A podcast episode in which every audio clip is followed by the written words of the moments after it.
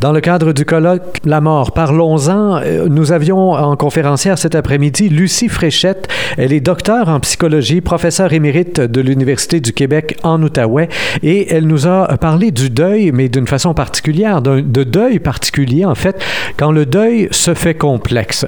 Alors, Madame Fréchette, d'entrée, vous avez précisé le fait que tous les deuils sont complexes. Vivre un deuil en soi, c'est pas quelque chose de nécessairement simple, mais euh, il y a des, des deuils qui sont encore plus complexes que les autres, évidemment. Oui, bien sûr. Quand on perd quelqu'un, on souffre toujours, on a besoin d'aide, peu importe la forme de décès et peu importe dans quel milieu on vit.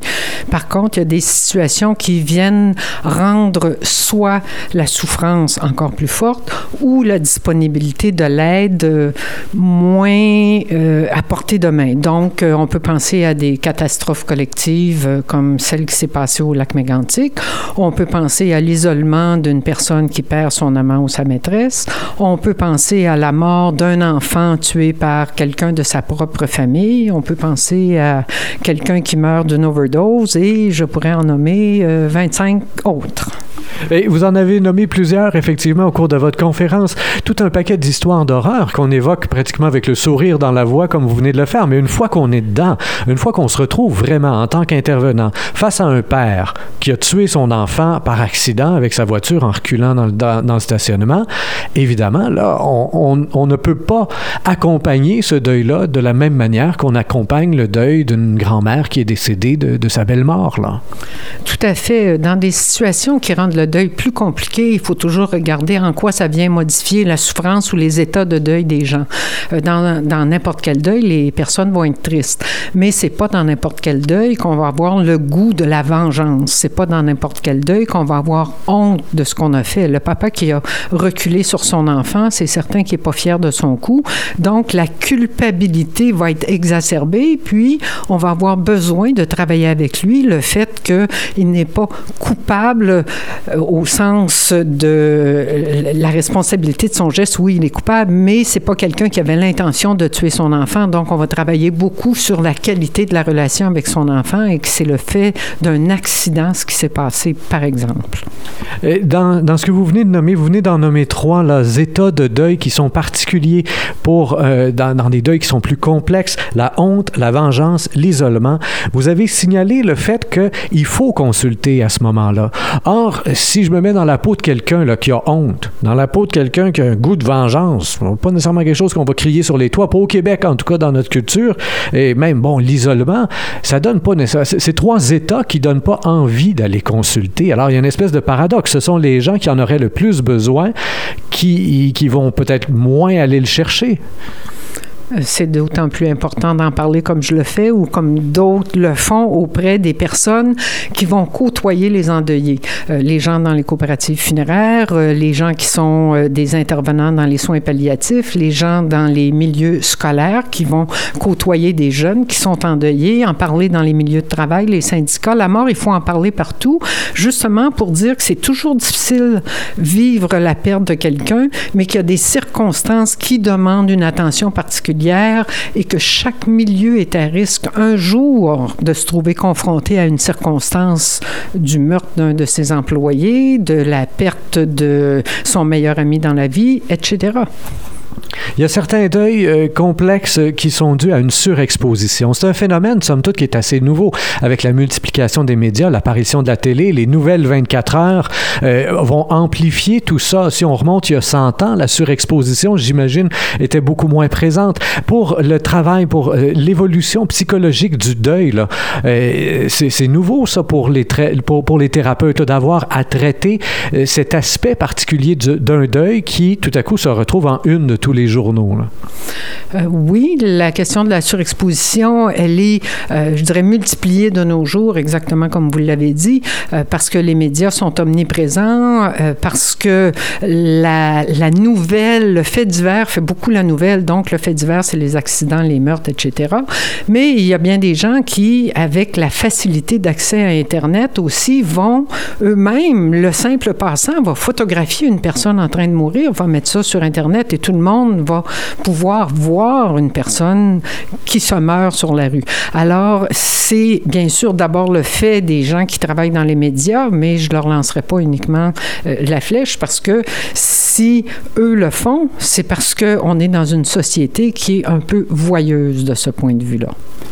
Et d'un autre côté, on est dans une société aussi où on, justement, à, force de voir, euh, soit d'un côté que ça nous insensibilise, ou de l'autre, avec le travail que vous faites, entre autres, ben, on, peut être chacun l'un pour l'autre un peu un gardien, être attentif à certains symptômes de deuil. Et ça, vous avez conclu votre conférence justement avec certains symptômes de deuil euh, qui sont assez évidents, des phrases qu'on peut entendre, ou même des comportements qui changent et qui nous indiquent que là, là, le deuil est peut-être en train de se complexifier qui pourrait apparaître comme un deuil simple de l'extérieur est en train de se complexifier pour une raison X. Là.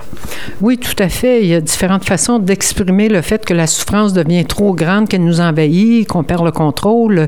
Euh, des gens qui, par exemple, dans leur milieu de travail, vont complètement s'isoler, devenir euh, inefficaces, sont en train de nous dire ben mon deuil n'est pas résolu. Quelqu'un qui a pris un petit verre de temps en temps, mais pas plus, qui va se mettre à boire de façon tout à fait incontrôlée, est en train de nous dire je le prends pas la mort de ma femme, je suis incapable de composer avec. Donc il y a ces signaux dans l'environnement et bien sûr il y a toutes sortes de paroles qui vont être des témoins de ce que les gens vivent.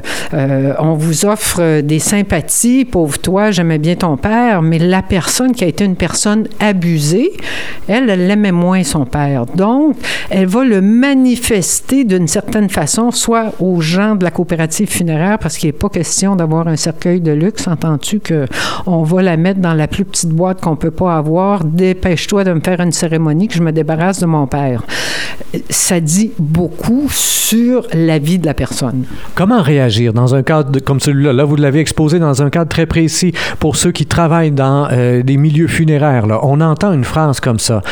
Est-ce que les personnes qui travaillent dans le milieu funéraire se retrouvent avec une certaine responsabilité d'accompagnement, mais ils n'ont pas la formation pour le faire?